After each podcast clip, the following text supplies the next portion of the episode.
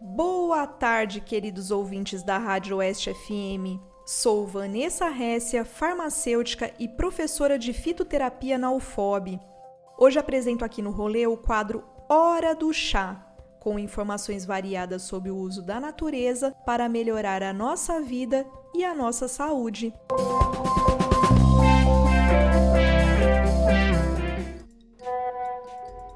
Desde que eu me descobri como intolerante à lactose, o chá ele virou um companheiro de vida, assim, sabe? Seja acordando com um pouco de chá preto para amanhecer bem, ou um chá de hortelã para esfriar um pouco essa tarde quente da Bahia, eles são sempre os companheiros, porque são muito gostosos e cada um acaba tendo um efeito na sua vida. Então é muito bom incluir na dieta, principalmente para pessoal que é intolerante à lactose e não curte muito café.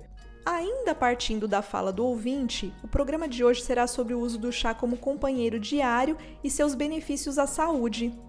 Os intolerantes à lactose podem substituir leites e derivados por chás e outros alimentos que sejam ricos em cálcio. No último programa, falamos da planta chamada moringa, que é rica em cálcio e proteínas. Hoje, vamos falar das folhas da amoreira, que, de acordo com um estudo brasileiro feito pela UFPR, Universidade Federal do Paraná, foram encontradas quantidades que chegaram a 2,5 vezes mais cálcio nas folhas frescas e 7,5 vezes nas folhas secas em comparação ao leite de vaca. Outros benefícios do chá da folha de amoreira são: ela é rica em flavonoides e ameniza os calores da menopausa, acalma a irritação e inchaço comuns na fase pré-menstrual, auxilia na insônia e alterações da libido, atua como coadjuvante em tratamentos de doenças nos rins e no fígado, tem ação anti-inflamatória e é um potente aliado contra a enxaqueca.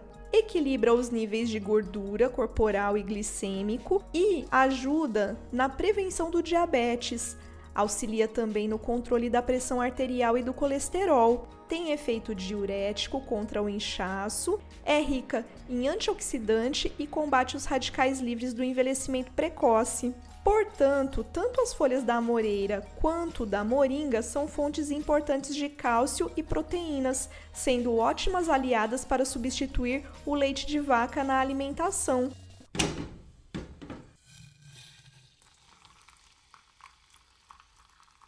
Modo de preparo dos chás: uma colher de sopa das folhas para um litro de água fervente, abafar por 10 minutos e pronto.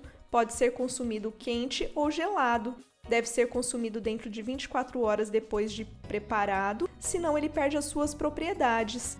Consumo máximo de 3 a 4 xícaras de chá por dia, 3 se for de 200 ml, 4 se for de 150 ml.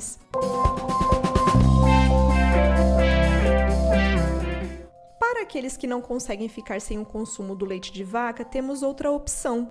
Os leites vegetais, que são muito nutritivos e saborosos, são eles o leite de coco, de amendoim, de castanha de caju, gergelim, linhaça, semente de abóbora, arroz, castanha do Pará, nozes, girassol e inhame. Eles podem ser industrializados ou feitos em casa. O processo para obter leites de diferentes tipos de grãos e cereais é bem parecido, e na maioria das vezes é necessário deixar o grão ou cereal de molho durante algumas horas, bater com água e coar, porém não é regra. Em alguns casos, não é necessário nem deixar de molho ou ainda coar, tornando o processo ainda mais prático. Esses leites vegetais são ricos em vitaminas, proteínas e lipídios.